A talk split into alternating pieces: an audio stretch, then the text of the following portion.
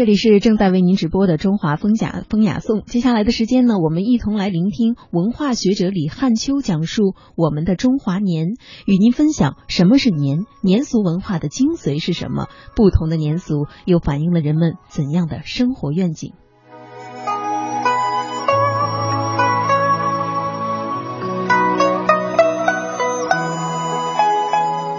过年的期望，融入了中国人的一种愿景。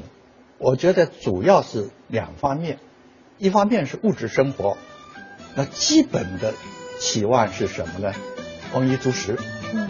所以我们要过年的时候要衣食都很丰富，衣服要新的，啊，吃的要很丰富。那么随着生活的富足，那么精神方面的要求越来越多了，越来越发达了。那么精神方面的要求是什么呢？首先，集中的说，就是祈福、迎祥、祈求幸福、迎接祥和。在中国人的幸福观里面呢，家族、家庭是非常重要的。刚才彭教授讲的，这个家庭的幸福。不光是活着的现代人的团圆幸福，而且包括对我们已逝的先人、祖先、祖宗的一种敬畏、敬仰、感恩。所以我们除夕的时候或者大年初一的时候，我们有各种各样的辞旧迎新的仪式。这个仪式里面就包括祭祖，包括对自己的祖先纪念。那么中国人有这么一个特点，就是我们的幸福、幸福的境界，不是在彼岸的世界，不是在西方的极乐世界，而是在人间的家庭、人伦的关系、和谐的社会。所以，人伦的社会、人伦的关系、人伦的感情，是过年的一种文化的精髓。你不管吃饺子也好，不管是放鞭炮也好，必须要注入人伦的感情、亲情、友情、乡情、爱情，把人伦的感情注入进去，我们的年俗才有生命。这是中国人的。祈求、期望、愿景，他的目标所在。什么是最好的压岁礼？老人就将压岁钱改成压岁礼了。这个所有这些小包包都是婆婆就一针一线缝制的。给压岁钱有哪些讲究？最早的压岁钱啊，它不是给钱，它是古代的这铜钱一串，挂在哪个地方呢？挂在小孩的床角。我们压岁钱，传统文化压岁钱，这个岁的本来是应该是邪岁的岁，压岁就过年的时候，长辈对孩子们的关心，希望把那个邪岁赶走，让儿童晚辈能够健康的成长。所以最早的压岁钱啊，它不是给钱，它是古代的这铜钱一串。挂在哪个地方呢？挂在小孩的床角。小孩睡觉的时候，床角挂的铜钱一串，什么意思呢？如果有妖魔鬼怪来了，碰到铜钱叮叮当当就响了，这就把邪祟赶走了。是压岁钱，压岁钱，有的后来就不用铜钱，就什么东西呢？就放在小孩的枕头底下，保护他安睡，平安的成长。是压岁钱，它本来的意义是精神的元素大于物质的元素，象征的意义大于实在的意义，文化的价值高于物质的价值，它是表现了老辈对后代、对子孙的一种关爱，是这样的文化意义，是这样的一个精神元素。但是我们进入市场经济以后呢，这个社会的功利心特别强。压岁钱变成只看数目不看情了，这个给多少钱？小孩一个个都变成上一次谁的讲笑话，从小就培养小孩变成理财家了，理财收了多少钱存到银行，这功利心盖过了人人的情。这压岁钱上的变异，实际上是表现了功利心与人人心之间的消长，此消彼长。孟女士家的压岁礼代替压岁钱，它是让压岁钱回归回归到压岁钱本来的意义，文化的意义、精神的意义，这种人人的爱的表现，是我们不能把压岁钱变异。现在很多人，有些人春节过年不敢回家，为什么？负担不起压岁钱。很多小年轻不敢回家，不敢回家，是这个这个变异以后，它实际上把我们过年的习俗扭曲了，有损于过年习俗的健康发展。所以我第一很赞赏孟女士家的压岁礼，我觉得应该提倡精神元素、象征意义啊、文化价值、人伦的礼物、人伦的感情。所以过年首先是一种人伦情。人伦的夫，我们中国人享天伦之福啊。孟女士家的这种阖家过年，就是尽享天伦之福。这个中国人天伦之乐，这是在幸福的指数中间占了很高的位置。他们家这样的天伦之乐、天伦之福，这是很好的表现了中国家庭。过年的时候一个精神的追求，还有第三点，就他们家这种家庭文化是很值得提倡的。那么我们家庭文化的建设，中国人讲究是什么呢？师礼传家，或者家风祖德，一代一代把自己的家风祖德传下去，这是家庭文化的核心。因为中国人很讲究。人生的境界，人生的价值，雁过留声，人过留名。肉体的生命是有限的，而精神的生命是无限的，是可以传承下去的。家族的历史可以写上，家族的口耳相传，一代一代的过年，他可以把祖先的家风祖德一代一代往下传。这种家庭的文化，这是非常好的一种民族文化优良传统的一种延续继承。呃，最近媒体有报道，有一个老人九十几岁，他每年过年的时候，家里有一个叫上行百宝箱，他一个箱，呃，里面行善的。过去父辈祖辈上行放在这百宝箱里。现在自己家里，包括小孩哪一次得奖了，哪一次受到表彰了，那个得奖的证书也放在这个百宝箱里。过年的时候，把上行百宝箱打开，可以看看我们一代的祖先，我们自己这一代的人上行都可以展示。好像是一个家庭荣誉榜一样的，是。哎，我倒觉得给我一个启发，不妨啊，咱们家里啊，把这个扇形百宝箱再做个改进，每一年一个格儿，看看你这一年啊，你们一个一家人做了多少扇形。如果这一年只做了一两样，就说明这一年做的太少了。如果这一年放进去的这个纸条多了，这才值得赞赏。这一年咱们家多做了一些好事啊。好像孟家也有这种传统，每年过年前后，中国。出现一个地球上最大规模的民族大迁徙。嗯，这就是春运啊！一说到春运，很多人头痛，买不着票啊。为什么中国人在这一天过年前后都要赶回去？而且赶回去这里面充满了，要看这几年的媒体报道，赶回家过年有好多非常感人的故事。嗯，去年贵州有一个农民工，他要赶回去过年，从某个城市回到他家里。要坐车的话，两百块钱。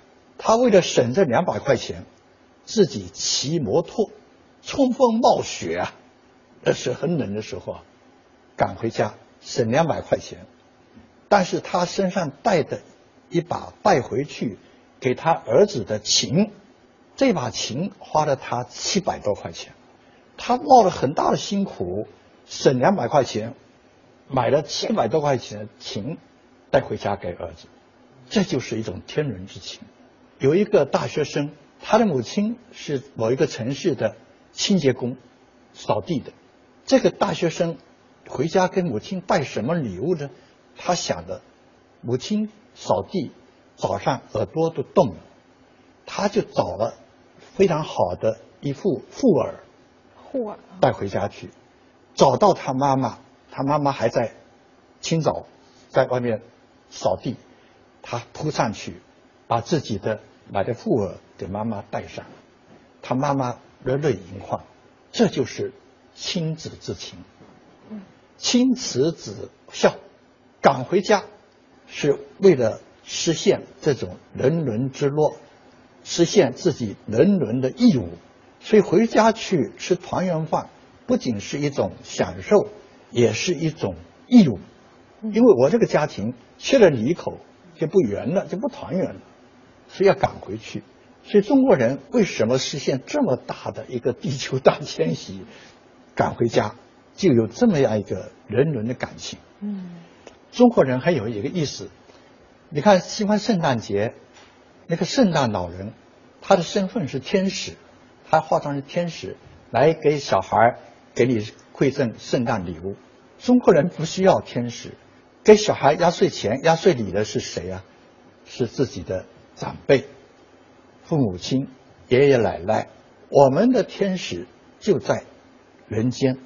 就在家庭，所以这个是中国文化非常重要的一个特点。嗯，现实中间就可以找到自己的幸福。嗯，但是我觉得我们过年的习俗年俗也是应该与时俱进的，也是应该不断的适应新的时代的需求的。比如说现在产生的一些新年俗，您觉得值得提倡的有哪些呢？你比如说现在啊，呃，有的年轻人就跟我说，传统节日是给家里人过的，啊，现代节日，包括西方的节日，我们是跟朋友在一起过的，很轻松，所以我喜欢过。那么实际上，我们传统节日何尝不可以跟朋友一起过呢？传统节日要走出家庭，走向社会，这是适应时代的需要的一种必然的趋势。嗯。所以，现在过年中间，大家都要想，八天过年，要走到社会上，到街上去看看，到哪去看呢？最普遍的一个场所是庙会。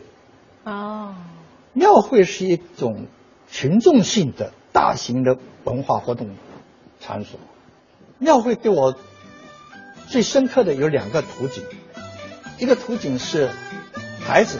骑在爸爸的肩膀上，兴高采烈的东张西望。每一年都有这样的场面啊，有的孩子吃着冰糖葫芦，有的拿着的风车，骑在爸爸肩膀上，高兴的很。这是一种图景，还有一种图景呢，就是老人坐在轮椅上，由他的晚辈推着轮椅，晚辈有的跟着轮椅逛庙会。庙会可以游走，可以互动。这个是庙会的特有的功能。你到电影院，电影院里我能够随便走吗？到音乐厅里能够呃把小孩背在肩膀上？庙会可以群众参与，所以庙会有它自己的特有的功能。但是我们可以说，现在的庙会的水平远远的不能满足群众的需求。从它的活动的内容，一直到活动的形式，都不能满足大家的需要。真正的庙会的愿力点，组织者的最主要的精力，要花在更高级的，怎么使庙会的内容充实、有吸引力，使大家到这里逛庙会不虚此行，得到快乐。精心的去设计，精心的去组织。组织庙会的各种内容和方式，这才是闰历的。中国人过自己的年两千多年了，这是从闰年这个称呼开始，就两千多年。根据古书记载的，从孔夫子的周朝就开始用年了，这么长时间。那么到了辛亥革命一九一一年的时候，决定采用西历，就是阳历。到了一九一四年，袁世凯篡权了，他就把原来的旧历年、农历年那个元旦，正月初一叫元旦。把这元旦呢，这个帽子从旧历年脱下来，交给阳历一月一号。阳历一月一号，这个叫元旦。那么旧历年叫什么呢？叫春节。到了一九二八年的时候，当时的政府更厉害了，他要废除旧历，废除农历，普用国历。他把新历叫做国历。啊，农历叫做旧历，要废除旧历，都用国历。那么这个时候呢，老百姓还是习惯用自己的农历，还是讲过年，还是讲农历。直到二八年的时候，他们生气了，怎么办呢？不许老百姓过旧历年，派了军警，哪一家过年的时候商店不是歇业了吗？嗯，强迫你开店，不准歇业。大年初一去敲人家门去哦，而且把这年货捣毁哦，这么厉害，但是老百姓还是不依不饶的，要过自己的努力年，这么搞搞到一九三四年，当时政府啊也承认强制废除旧历啊不行，不能强制废除，发了文告，对老百姓不要过分。不宜过分干涉，人家要过旧历年，你不要过分干涉。所以我们中国老百姓就是这么不依不饶的几十年，坚持要过中国年、中华年。内心的这个情节哈，没有办法被一纸政令所改变啊。所以老百姓就是这样，你要他破除，他自己还是坚持着自己的文化的血脉，自己还是。守着自己的文化的根，所以现在呢，恢复了年称了。现在大概没有人再提议要废除旧历了。现在承认双历，既然我们承认是双历制，那就要承认有双年制。既然承认阳历年一月一号是年，那是阳历年，那么我们农历。正月初一就是中华年，中国年也可以。那么为什么称中华年更好呢？因为我们几千万华人，这是我们中华民族共同的节日，共同的年。所以中华年就不仅限于我们国内的境内的这个十几亿人，还有境外的、国外的几千万人，大家一起过中华年。这是我们几千年的传统，几千年的文化传承，我们不能把自己的文化根丢掉。所以中华年或者叫农历年，这是华人共同的节庆，共同的年。